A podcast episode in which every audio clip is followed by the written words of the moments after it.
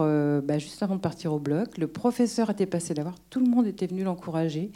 Et là, elle nous regardait et on sentait qu'elle était contente qu'on soit à ses côtés. on n'avait pas du tout le même, le même contact. On avait été bien, bien préparés avec des équipes qui ont toujours été là en fait pour répondre à nos questions, qui nous ont jamais euh, laissé avec des doutes, des peurs. Ce qui fait qu'on a pu avancer sereinement vers cette, euh, cette greffe grâce à toutes ces équipes formidables qui nous ont entourés durant tout ce parcours médical. Et puis pendant un mois à peine, elle est restée à l'hôpital, on est rentré à la maison. Aujourd'hui, elle a entre 20 et 25 ans, pour toujours rester anonyme. Euh, elle est plus grande que moi, c'est une magnifique jeune fille et c'est un vrai bonheur. Donc c'est vrai qu'avant tout ça, le don d'organes, la greffe, euh, bah, comme la plupart des gens, hein, je n'y pensais pas vraiment, je donnais pas mon sang, il y a plein de choses que je faisais pas. Et euh, comme les parents, en fait, si je suis là ce soir, c'est qu'on a eu tellement de chance qu'on a envie que les autres malades aient la même chance que nous et que ce don d'organes, il ne faut pas qu'il fasse, peur. Au contraire, c'est derrière tellement des belles histoires de vie, des cadeaux euh, qui n'ont pas de prix en fait, et qu'il faut, euh, faut en fait dire oui. Et je vais passer le relais à Aurore et à son équipe qui font justement un travail extraordinaire et à qui vous allez pouvoir poser plein de questions. Voilà, merci.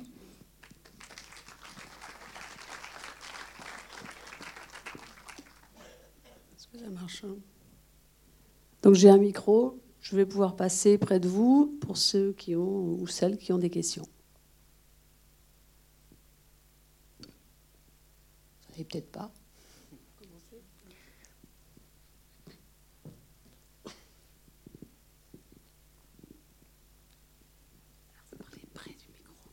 Oui, je parle près du micro. Euh, moi, je voulais savoir au niveau euh, post-opération, euh, c'est des traitements à vie après pour éviter les rejets les... Oui, ce sont des traitements, de traitements à vie qui sont de, de, plus en plus efficaces, qui permettent de diminuer quand même progressivement les doses. Mais Chloé, elle a un, un traitement et elle l'aura tout le temps. Hmm. Des traitements immunosuppresseurs. Ça veut dire aussi qu'on fait attention aux infections. Ça veut dire aussi, vous voyez, on les voit sortir avec les masques. C'est pour ça aussi que pendant les périodes hivernales, parfois vous rencontrez peut-être des gens dans la rue avec un masque, ça peut être des gens qui sont greffés et chez qui on est très attentif euh, à surveiller tout ça. Après, euh, les, médecins euh, de greffe, les néphrologues, les cardiologues surveillent ça régulièrement. Ils surveillent le rejet. Alors on peut avoir un rejet précoce juste après l'opération, puis après on peut avoir des risques de rejet même un peu à distance. Donc c'est surveillé régulièrement par des bilans biologiques, éventuellement des biopsies. Mais euh, effectivement, c'est un traitement, euh, c'est un traitement à vie.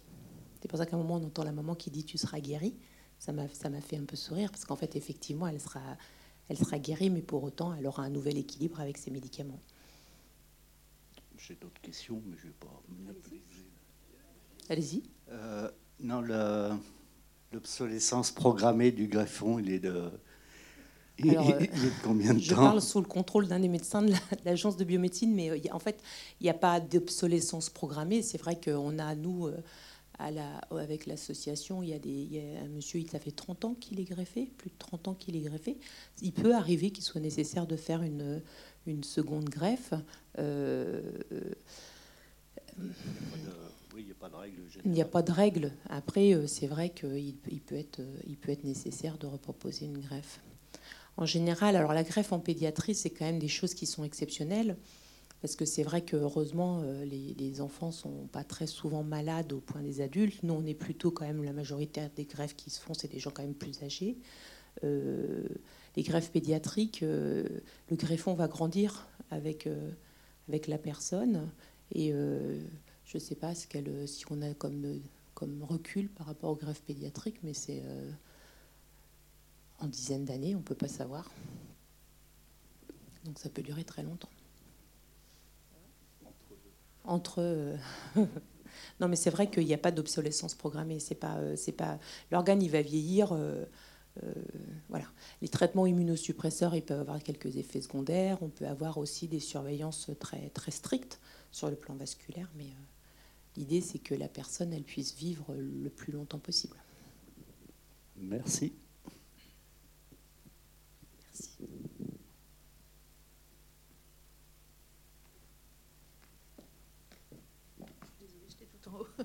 Bonsoir. Euh, d'abord, merci pour euh, la projection et merci à vous d'être venu. Je trouve que c'est très intéressant. Euh, j'aurais deux questions pour vous, madame, par rapport à, à la grève de votre fille. vous dites que vous avez un. Je suis désolée, je perds mes mots quand j'ai de l'émotion et c'est le cas ce soir. que vous devez garder une sorte d'anonymat. Alors ça, je sais que les dons sont totalement anonymes, mais du coup, vous n'avez entre guillemets pas le droit non plus de donner de, de date précise ou de choses comme ça, ou c'est juste vous qui le, qu'il fait partie En fait, si on veut que l'anonymat puisse s'effectuer, si on donne des, informations plus précises, des familles de donneurs qui ont fait un don à ces dates-là peuvent se dire bah, peut-être que c'est le greffon de notre enfant ou de la personne qui a donné qui vit dans Chloé. Et en fait, on veut que ce soit un beau cadeau. On ne veut pas que le greffé, tous les matins, euh, se sente euh, redevable. Et euh, en fait, on veut pas que ce cadeau devienne un fardeau et que tous les jours on se dise mais qu'est-ce que je peux faire pour remercier cette famille et que se sentir coupable en fait presque d'avoir eu la chance d'avoir un, greffon. En fait, l'idée c'est de se dire quand on donne son sang ou quand on donne son plasma, on sauve des vies pareilles. Mais est-ce qu'on a le réflexe ou l'idée de se dire finalement, je voudrais connaître le malade à qui je donnais mon sang? En fait, les organes, on voudrait que les gens réagissent de la même façon mais on veut protéger quand même les, greffés d'éventuels, parce que même si la plupart des gens sont des gens bienveillants, aussi on peut tomber sur des familles qui pourraient se dire euh, bah, vous, vous, allez bien, vous avez de l'argent, tout va bien, nous on est dans la misère, vous ne pourriez pas nous aider. Enfin, il pourrait y avoir des. Ça serait dommage en fait que voilà d'abîmer euh, la beauté de ce geste en fait. Du coup, c'est vous entre guillemets qui, qui vous l'imposez. Le mot est très fort, mais il n'y a pas de loi par rapport à vous en tant que. Si, si, la loi en France euh, oblige à l'anonymat. C'est vrai qu'aujourd'hui, avec les réseaux sociaux, les gens communiquent de plus en plus et ont envie de, crier leur joie et de mettre sur les réseaux voilà, aujourd'hui, c'est mon grève, etc. Mais euh, la loi euh, non, nous oblige à l'anonymat, en fait. Hein. Donc, mais on peut communiquer si on le souhaite. la famille du donneur, veut, si elle veut prendre des nouvelles du greffé, mais de façon anonyme, peut le faire, c'est éventuellement euh, par le biais hein, de Laurent Dubé, l'agence de la biomédecine, euh, faire passer des, documents en tout anonymat. Et il y aura des retours euh, dans la même façon en anonymat. D'accord. Eh ben, écoutez, je, l'apprends. Et ma deuxième question, je me permets d'enchaîner. Je me suis renseignée très très tôt sur le don d'organes. J'étais très jeune adolescente. Mais au tout début, vous avez parlé de don de tissus. Et je vous avoue que j'ai pas énormément d'infos, donc si vous pouvez donner deux trois mots dessus, alors peut-être plus au niveau de l'équipe médicale, mais ouais. je passe rang. Les, les, tissus, ce sont, euh, ce sont par exemple les, dons de cornée, les, les, valves cardiaques, les artères, les veines. C'est régi par les mêmes principes d'anonymat et de gratuité. C'est euh, on en parle un petit peu moins parce que ça, c'est une représentation un petit peu différente, mais ça va être exactement le même état d'esprit, c'est-à-dire que quelqu'un va décéder. Et j'insiste vraiment, si on discute de prélèvement d'organes ou don d'organes, c'est parce que la personne est décédée. Il y aura, pas, euh, n'y a, pas d'autres perspectives par rapport à ça. C'est-à-dire que là encore, je me fais juste cette petite aparté, mais c'est important. Quand à un moment il pense à cet enfant et ce don et des parents qui ont accepté, si on est allé discuter avec l'équipe, avec des, proches euh, qui ont perdu quelqu'un, c'est vraiment parce que on est certain qu'en face, il n'y a aucune perspective de soins et que la personne est décédée. Donc, on va aborder la question des organes, cœur, euh, foie, rein, euh, mais on va aussi aborder la question des tissus. Et c'est intéressant que vous en parliez parce que parfois, les gens, ils ont un petit peu une réticence vis-à-vis des tissus parce qu'ils pensent cornée, ils pensent les yeux, alors que c'est aussi la même démarche, c'est-à-dire que l'idée, c'est que c'est d'abord quand on a des grèves de cornée, c'est pas forcément vital, mais les gens recouvrent la vue en fait avec des, des, cornets. Euh, c'est des cicatrices qui vont être euh, le, plus, le, plus, le moins visible possible. On va utiliser des, prothèses pour garder le, galbe de l'œil et donc on va faire vraiment en sorte que pour les proches, quand ils récupéreront le, corps du défunt, euh, ça ne se voit pas. Donc c'est vrai que en discuter aussi un petit peu euh, avant, ça permet de mieux, de mieux entendre ces éléments. Mais après, par exemple, on, on est donneur d'organes, tout le monde est donneur d'organes en fait. Hein. C'est la loi en France si on parle de, réglementation, mais on peut s'y opposer en s'inscrivant sur ce qu'on appelle le registre national des refus et on peut dire, ben, moi, euh, je suis d'accord pour qu'on on me prélève les organes, mais je ne souhaiterais pas qu'on prélève mes veines, par exemple. Ben, tous ces éléments-là, si vous les inscrivez, ça va être quelque chose qui va être plus tranquille pour les entourages. Dans l'autre sens, si on en discute avec sa famille, on peut dire organes ou tissus, peu importe. Souvent, c'est une représentation la question des tissus. Hein. Souvent, c'est vraiment quelque chose où les familles vont nous dire ne touchez pas aux yeux, alors qu'on ne prend pas des yeux en fait, on prend vraiment la cornée par-dessus. Donc euh, la, notion de tissu est une notion extrêmement importante dans l'activité du don d'organes et de tissu. moi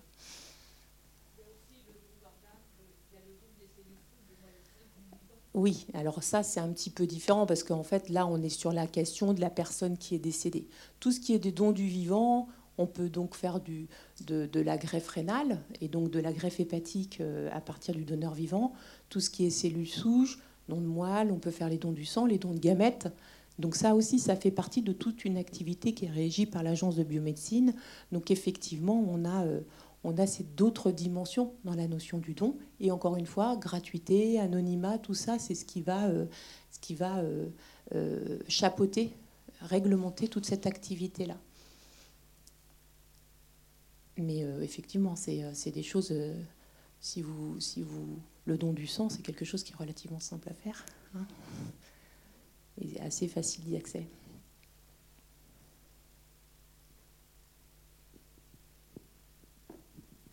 Bonsoir. Moi, je voudrais savoir aujourd'hui si vous êtes confronté à beaucoup de refus par rapport à d'éventuels donneurs.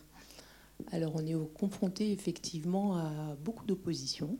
Enfin, beaucoup c'est relatif, mais plus ces dernières années, euh, sachant qu'encore une fois, la loi, c'est si je ne me suis pas inscrit sur le registre national des refus, je suis donneur.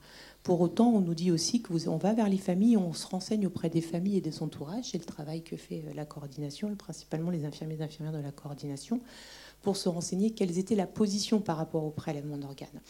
Et donc, euh, on peut nous transmettre oralement une opposition du vivant. Euh, parfois, euh, c'est une réalité. Parfois, on sent que c'est parce que la situation est trop compliquée. Mais euh, on a plus d'opposition que de déclarer, en fait. Si on fait des, sondages, on est à 10-12% de personnes qui, disent je ne veux pas donner. dans la réalité, actuellement, on est plutôt à 30-35% en opposition après les entretiens avec les familles. Et ça, c'est probablement multifactoriel, alors une perte de confiance euh, dans la médecine, beaucoup d'interrogations, euh, la question de la dureté de la vie. Hein. on voit que les gens vont augmenter euh, leur s'inscrire plus quand il y a des mouvements sociaux, par exemple. Vous voyez, tout ça, c'est quelque chose qui est très, qui est très contextuel. Donc c'est vrai que c'est important pour baisser l'opposition. C'est relativement simple, c'est juste en avoir discuté en amont. Parce qu'en fait, encore une fois, la très grande majorité des gens ne sont pas opposés au, prélèvement d'organes pour eux-mêmes. Et juste de l'avoir dit à un entourage, quand euh, malheureusement la situation euh, arrive euh, où, on va être amené à, interroger les familles par rapport à ça, et il faut encore avoir un autre élément en tête, c'est qu'on est tous plus susceptibles d'avoir besoin d'un greffon un jour que d'être donneur potentiel.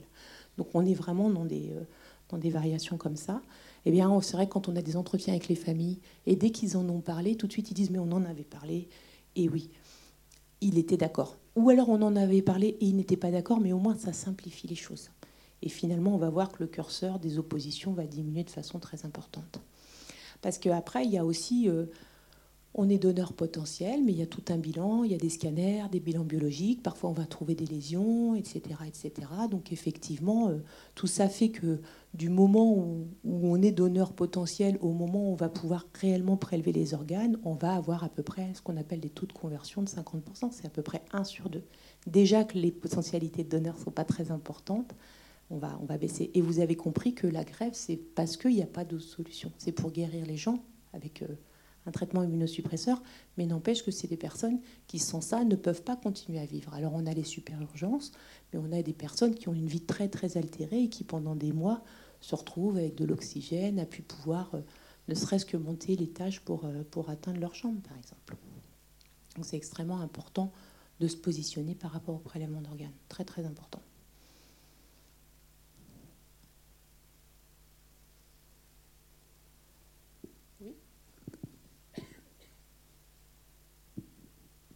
Question bête, mais est-ce qu'il y a un âge minimal et un âge maximal pour être donneur? Alors c'est marrant, parce qu'au moment où vous le disiez, je me suis dit, je voulais dire quelque chose, et c'était exactement ça. Non, il n'y a pas d'âge limite, ni dans un sens, ni dans un autre. Vous avez vu là qu'on a des bébés qui sont très très petits, euh, donc il n'y a pas d'âge. Euh, on peut prélever sur le plan rénal et hépatique sans âge limite. C'est-à-dire qu'on peut prélever une personne de 90 ans pour potentiellement un, don hépatique de foie ou euh, des reins. Mais encore une fois, tout est euh, réfléchi, pensé. Euh, on ira vers les familles que si on pense qu'effectivement il y a une possibilité de, de, prélever. il y aura des bilans qui seront faits, des scanners qui seront faits. Donc c'est vraiment une, un gros travail en amont, ce qu'on appelle de bilan de prélevabilité. Et ensuite, on n'ira que quand on aura acquis la certitude que cet organe va pouvoir servir à quelqu'un. Et les listes d'attente d'adultes, elles sont euh, en milliers de personnes. Hein. Donc, euh, euh, quand on est chez l'adulte, on sait que de toute façon, on a des, personnes qui attendent. Quand on est chez l'enfant, c'est un peu différent. chez l'enfant, on va d'abord bien vérifier qu'il y a un enfant qui doit pouvoir bénéficier. On est très précautionneux avec les parents. On fait très attention. Vous l'avez vu, vous l'avez entendu je ne sais plus qui l'a dit, aller vers des parents qui ont perdu un, enfant. Alors, je ne vais pas mettre de niveau sur la souffrance, mais il y a des choses qui nous paraissent plus difficiles à accepter que de s'entendre dire qu'un enfant de, je sais pas, 5 ans, 3 mois et tout ça est, décédé. Et donc, c'est vrai qu'on va être très attentif. Il va y avoir la certitude que cette grève va être nécessaire. Sinon, on n'ira pas interroger les parents. Et chez les parents, c'est... Euh, chez l'enfant mineur, c'est euh, pas le consentement, hein, c'est il faut l'autorisation des deux parents on n'est pas dans le domaine du consentement. Mais dès 13 ans, on peut s'inscrire sur le registre national des refus. C'est-à-dire que s'il y a des ados à la maison, ils peuvent euh, décider de ce qu'ils veulent pour eux, mais ce sera quand même l'autorisation parentale. Et on ira vérifier aussi pour, à partir de 13 ans, le registre national des refus. On peut se désinscrire, on peut se réinscrire. Euh, il y, a, une dynamique, effectivement. On peut avoir un moment euh, la volonté voilà, pour de multiples raisons, puis après avoir euh, éventuellement euh, été en contact avec des personnes greffées et se dire que finalement c'est peut-être quelque chose où, évoluer sur une pensée et on peut se désinscrire, oui. On peut autoriser le, prélèvement à visée thérapeutique, mais de dire, mais par exemple, je ne veux pas faire de recherche par rapport à ça. Donc en fait, il y a vraiment une possibilité par rapport à ça. L'état d'esprit de la réglementation, c'est dites de votre vivant ce que vous souhaitez.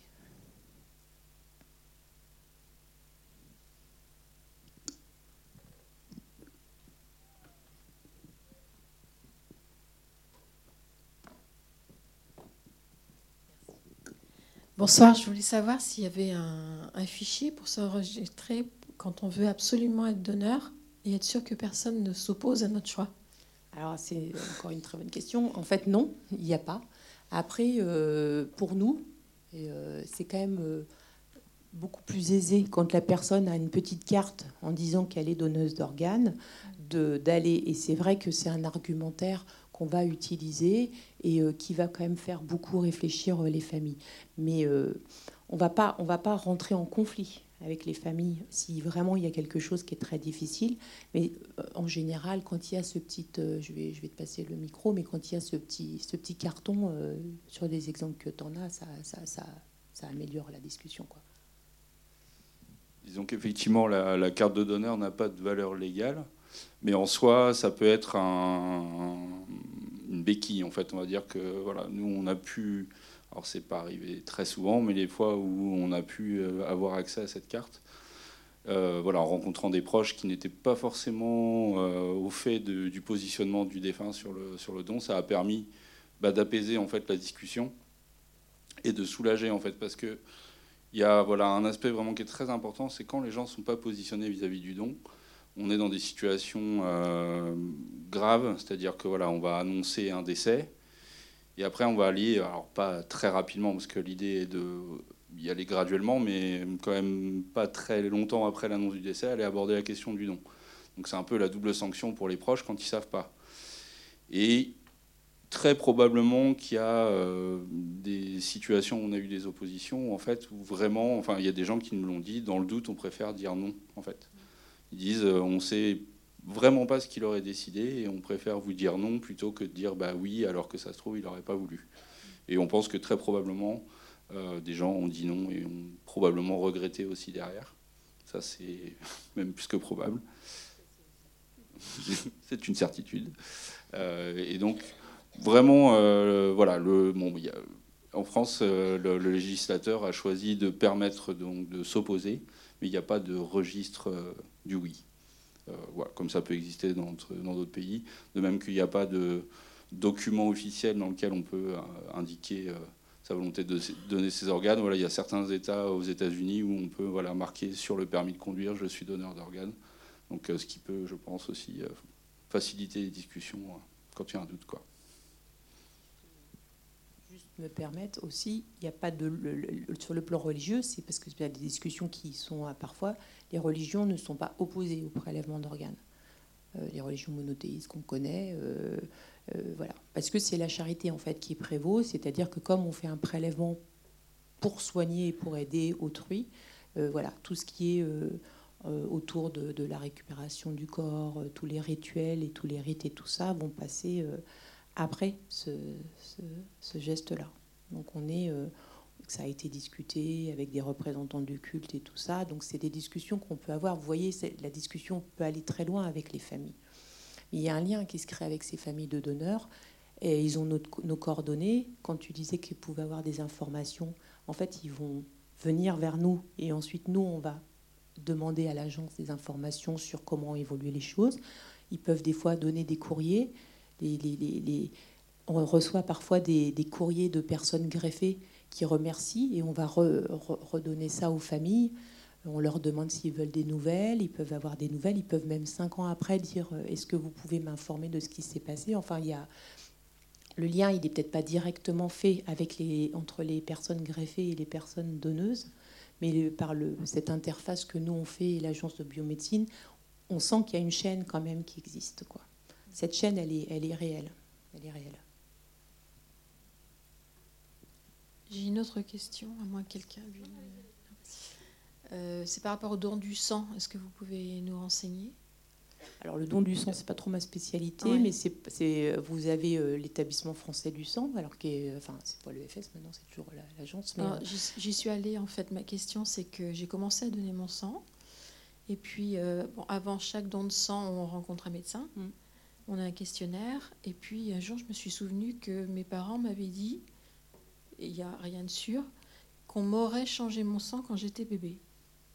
J'ai dit ça au médecin un jour. Et à partir de là, on m'a pu demander de donner mon sang. A priori, je j'ai plus le droit. Ah. Alors, comment je peux résoudre ce problème et comment éventuellement je peux récupérer un dossier médical là où je suis née il y a euh, plus de 50 ans? Ça, vraiment, je ne sais pas. Je, pense que euh, moi, si j'étais vous, je me tournerais vers euh, justement euh, le, centre de prélèvement transfusion sanguine et puis je leur poserai toutes ces, toutes ces questions-là. Il y a, mm. nous, parfois, on intervient avec le docteur François, là, qui est, qui est vraiment top et qui explique pas mal les choses, soit dans le service d'hématologie, soit, soit au centre de transfusion. Quoi. Je ne sais même pas sur quels critères, c'est quelque chose que je maîtrise vraiment pas du tout.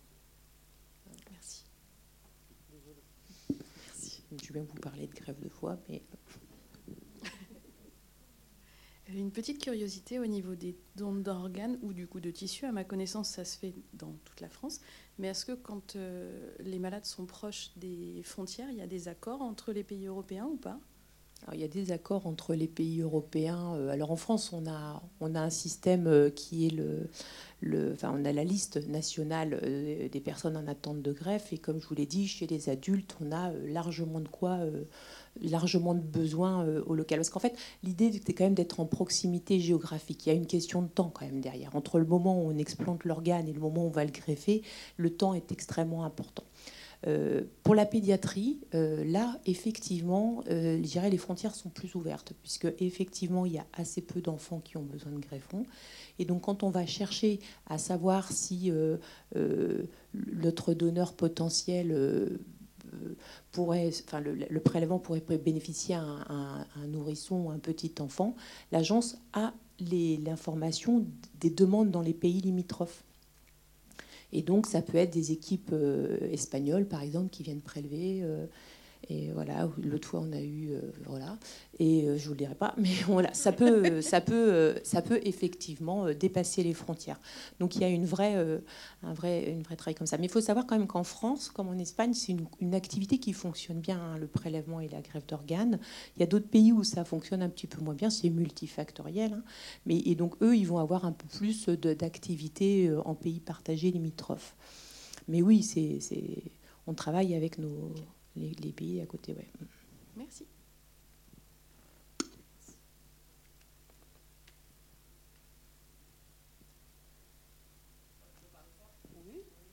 Comment se passe la décision du prélèvement Parce que ce n'est pas tous les morts sur lesquels on prélève les organes? Non. Alors, au point de départ, c'est les réanimateurs qui vont, qui vont repérer un donneur potentiel on a deux grands types de donneurs. On a les donneurs qu'on appelle en mort encéphalique, c'est-à-dire qu'ils vont repérer cliniquement que la personne n'a plus d'activité cérébrale.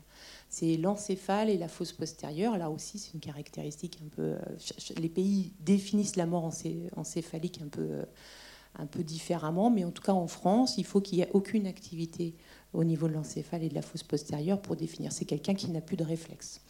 Et, euh, donc ils vont repérer euh, ce patient-là pour, pour, des raisons euh, de testing, parce qu'ils vont régulièrement tester leurs patients qui sont en réanimation, puis aussi euh, d'autres éléments, une duresse qui va s'accélérer, euh, une tension qui se contrôle un peu moins bien, qui leur fait dire que la commande centrale euh, est, défectueuse. Et quand ils ont repéré ce patient euh, donneur, en mort encéphalique potentielle, on va le tester un petit peu plus. Et là, à ce moment-là, si on confirme sur le plan clinique qu'il est en mort encéphalique, on va faire un examen complémentaire, qui peut être des EEG répétés ou un, un angioscanner, qui va nous confirmer de façon euh, indéniable qu'il n'y a plus de circulation et plus d'activité cérébrale. Donc on a repéré ce patient comme étant euh, donneur potentiel qu'on appelle en mort encéphalique. Ensuite, il y aura tout le scanner qui va être fait encore entier, et puis on va faire plein de bilans biologiques, et là on va progressivement monter un dossier de, de, de, greffon potentiel. À quel moment on contacte les familles? On les contacte au moment où le diagnostic de mort encéphalique est posé. D'abord, un, parce qu'il faut leur expliquer aux gens ce qui se passe. On sait que leur proche est décédé, donc on va commencer par leur dire, malheureusement, voilà. On va laisser un petit peu quelques heures passer, quelques minutes. Ça dépend un petit peu s'il y a des familles qui veulent tout de suite savoir. Il y en a qui préfèrent prendre les informations comme ça. Et puis ensuite, on va retourner, on va dire, dans cette particularité d'une mort encéphalique, on peut éventuellement faire un prélèvement d'organes. Parce que le cœur va continuer à battre encore un petit peu, puis à un moment, il va s'arrêter aussi. Hein. On ne peut pas avoir un cœur qui bat en mort encéphalique. Et la deuxième grande donneur, c'est ce qu'on appelle les donneurs en arrêt, en arrêt cardiaque, en arrêt circulatoire, c'est-à-dire que c'est des personnes chez qui on sait qu'on ne peut plus rien, on ne peut plus les aider. Ils passent pas en mort encéphalique parce que la situation, elle est, euh, euh, voilà, euh, voilà, pour, de multiples raisons, la pression et tout ça. Mais quand on arrête les machines, le cœur s'arrête. Et donc c'est aussi des potentiels donneurs. Donc voilà, c'est ces deux situations-là. Donc le réanimateur va repérer, va contacter l'équipe du prélèvement. Nous, on va regarder la situation. On va contacter l'agence de la biomédecine, on va se poser un peu, on va regarder euh, euh, si les organes sont potentiellement prélevables. Ça fait partie de notre travail. Et puis d'ailleurs, le travail, euh, la loi dit que tous les réanimateurs doivent repérer les donneurs potentiels. Donc, parce que derrière, il faut toujours garder l'image de personnes qui ont besoin de greffe. En fait, on est toujours dans cette, dans cette dimension de greffe. Nous, on travaille que en pensant aux soins derrière et aux, et aux, gens qui attendent des greffes.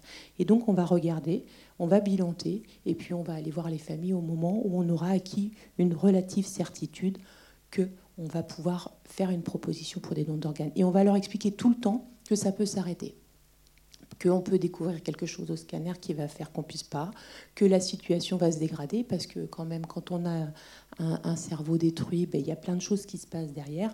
Et, euh, on va, euh, ce qu'on appelle monter notre dossier. Et ça va durer comme ça 12-24 heures euh, en fonction du, du, type de patient, euh, du type de, d'organes qu'on peut prélever, organiser les blocs et tout ça.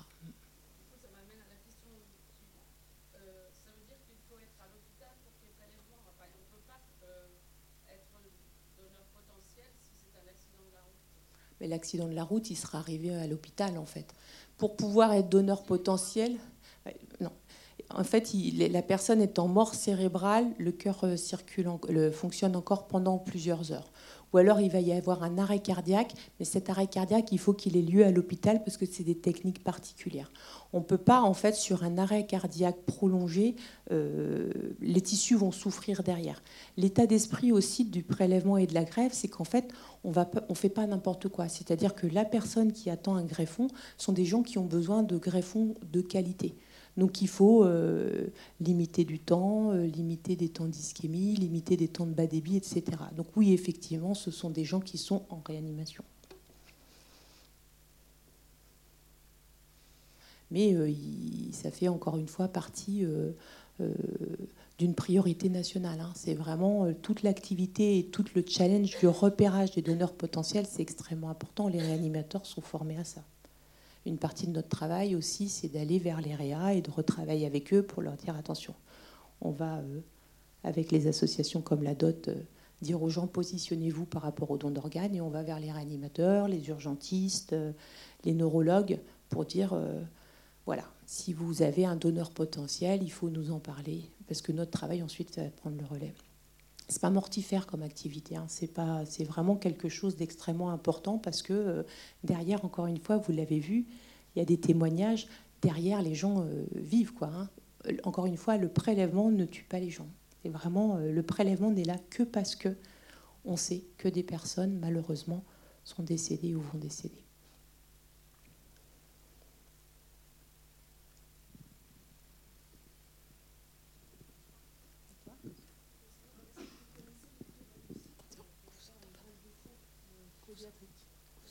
Le taux de réussite par rapport à une grève de foie pédiatrique. Alors, je ne me l'attendais pas, celle-ci. je, alors, je ne vais pas dire, euh, je me tourne vers un des médecins de l'agence, là, mais les résultats en greffe hépatique euh, chez l'enfant, nous, les retours, ça ne se passe pas beaucoup, mais ils sont plutôt très bons, de ce que je pense. Ils sont bons. Hein. Monique, tu peux. De manière générale, la greffe, ça marche bien. Oui, les, résultats des, greffes hépatiques chez l'enfant sont particulièrement bons, effectivement. Et les résultats de la greffe, euh, en général, sont bons également. Mais bien sûr, il y a toujours des complications chirurgicales au début. Puis après, il y a les complications dont on a parlé tout à l'heure, à savoir le, rejet, soit le rejet immédiat, soit le rejet à long terme. Mais globalement, c'est des interventions qui se passent bien, mais qui ne sont pas c'est une intervention chirurgicale, et donc c'est pas, pas une intervention quand même euh, anodine.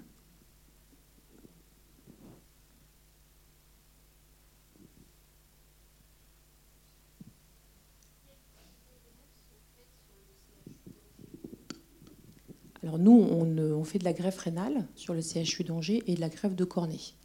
Donc euh, l'équipe de greffe, c'est l'équipe du professeur Augusto, c'est l'équipe de néphrologie qui va non seulement euh, qui va recevoir des greffons de toute la France. Donc leur activité et leurs résultats, je ne les connais pas par cœur.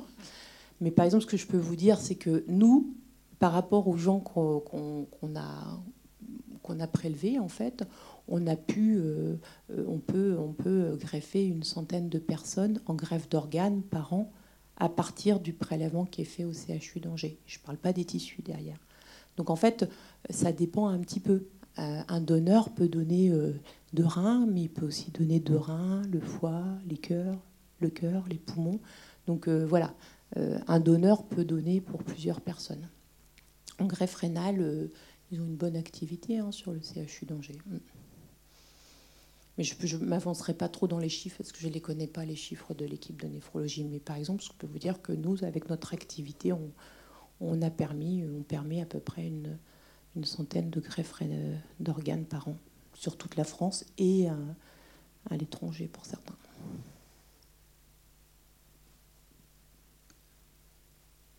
Après, il y a des hôpitaux qui sont spécialisés dans la greffe hépatique, d'autres qui font de la greffe euh, cardiaque, pulmonaire.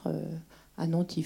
C'est pour ça qu'après, les gens ils vont aller avoir une greffe, euh, par exemple à Nantes, et puis ensuite être suivis euh, sur Angers, mais avec un suivi régulier par les équipes de greffe.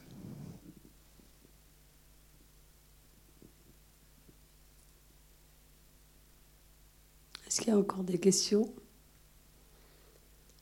Alors, euh, pour votre information, donc ici, devant, il y a quelques personnes qui sont greffées. Il y a une famille de donneurs.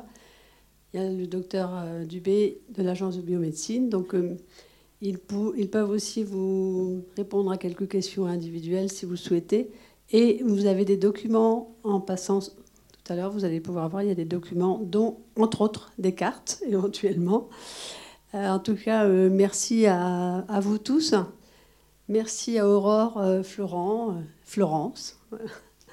Et merci aux 400 coups d'avoir passé ce, film. Juste, si vous allez sur le site du CHU d'Angers, vous avez notre adresse mail et on peut, vous pouvez échanger avec nous si vous le souhaitez.